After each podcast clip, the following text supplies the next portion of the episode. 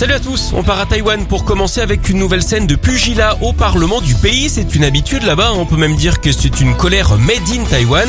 Récemment, le gouvernement a décidé d'assouplir les règles pour importer la viande de porc depuis les États-Unis. Les parlementaires de l'opposition ont trouvé un moyen radical pour dénoncer ce choix. Ils ont tout simplement déversé des abats directement dans l'Assemblée. Alors, quand on dit abats, on ne parle pas du groupe, hein, mais bien des viscères, des animaux. Ça a rapidement tourné en eau de boudin. Avec ce geste fort, les politiques ont prouvé qu'ils ne fallait pas les prendre pour des andouilles.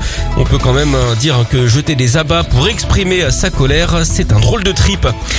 Allez, on enchaîne avec cette catastrophe pour la langue française. Notre accent ne serait plus le plus sexy du monde. C'est ce que dit une étude réalisée dans plus de 30 pays. Comble de l'infamie, c'est l'accent britannique qui nous aurait dépassé.